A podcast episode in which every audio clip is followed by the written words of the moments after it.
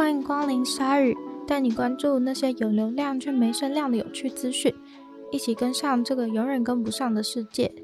在辉煌的罗马时代，几万人聚集在罗马竞技场，看奴隶、罪犯和野生动物在里面打斗致死。但精彩的不只是打斗本身，还有罗马竞技场本身精密的构造，才有办法让那些笼中野兽，还有想要赢得奖项的斗士们，从竞技场的地板窜出，仿佛有魔法一样。为了达到这样的效果，罗马人设计了一款非常精细的秘密迷宫，像是隧道一样，在竞技场的地板下面曲折。如果去过罗马竞技场观光的人，可能会知道。这些地下的结构现在都是可以在阳光下被检视的，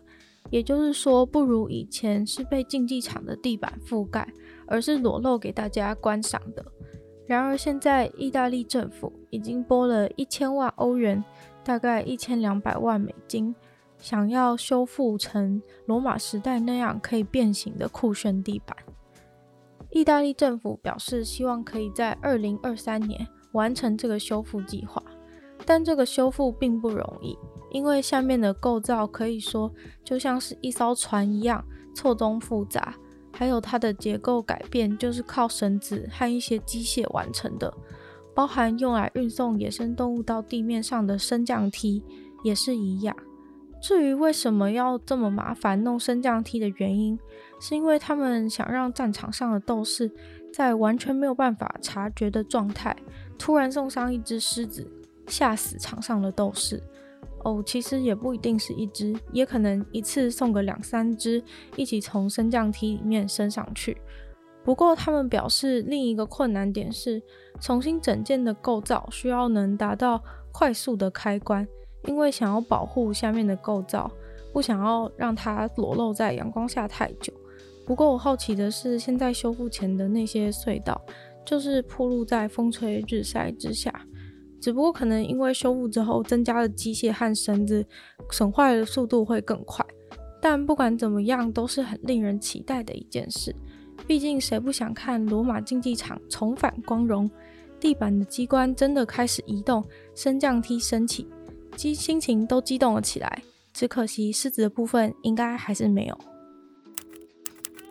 性别对立的问题在很多国家都很严重。网络上随便一篇文章下面的留言，都是大家你一句我一句，台男台女的互骂。父权的维系者，女权的拥护者，只要有什么议题浮出台面，大家就要战个你死我活。而这个现象连带影响的，就是在一旁的吃瓜群众，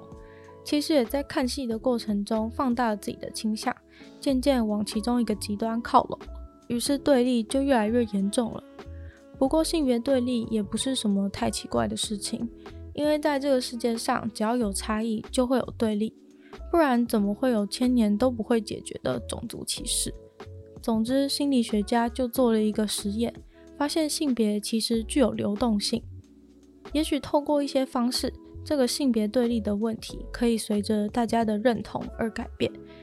这个实验的做法就是让受试者戴上 VR 设备。在 VR 里面的内容是一个和自己性别相反的人，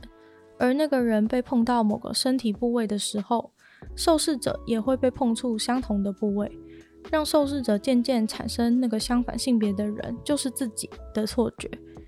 做完这个 VR 体验以后，受试者会被询问对一些特质的认同感，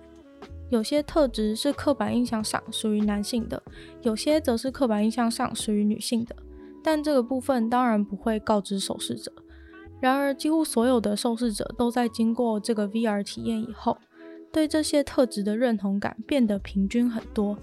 意思就是说，自己觉得有认同感的特质属于男性和女性的比例，在回答上差不多。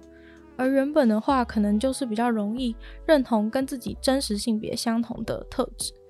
这个实验证明了，用相反性别的幻象。能够让人提升对异性的认同感，也证明了人的性别认同是有流动性的。在受到特定的刺激或影响时，性别认同会改变。而这个性别认同，心理学家也认为，并不是非黑即白的。从性别的流动性就可以间接证明，性别认同其实更像是一个光谱，而这也对于解决性别对立是一个很正面的研究结果。祝福世界上的男生、女生或是其他性别都能和平相处。斯里兰卡是东南亚的一个岛国，应该没什么人会怀疑这一点。但是从前从前，斯里兰卡是跟印度半岛连在一起的。在斯里兰卡的西北部，印度的东南部有一处距离只有五十公里。虽然乍看之下中间就是海，但是如果看近一点的空照图的话，就可以发现白色的浪花会在那个位置连成一条长长的曲线。那里是 Adam Bridge 的遗址，但是 Adam Bridge 并不是我们想象中的那种人造的桥，而只是沙洲和石头连接着印度和斯里兰卡而已。在十五世纪以前，印度和斯里兰卡的人们是可以用双脚走过这五十公里到另一边的。不过后来，在一次气旋肆虐之后，这个天然的 Adam Bridge 就淹没在海水之下了。沙洲淹没以后，这个地方就成为了印度洋中的一个海峡。只是这个海峡也几乎不能航行，因为就算沙洲淹没了，海床的深度也只有零到三公尺，最多十公尺，所以大型的船只也无法通过。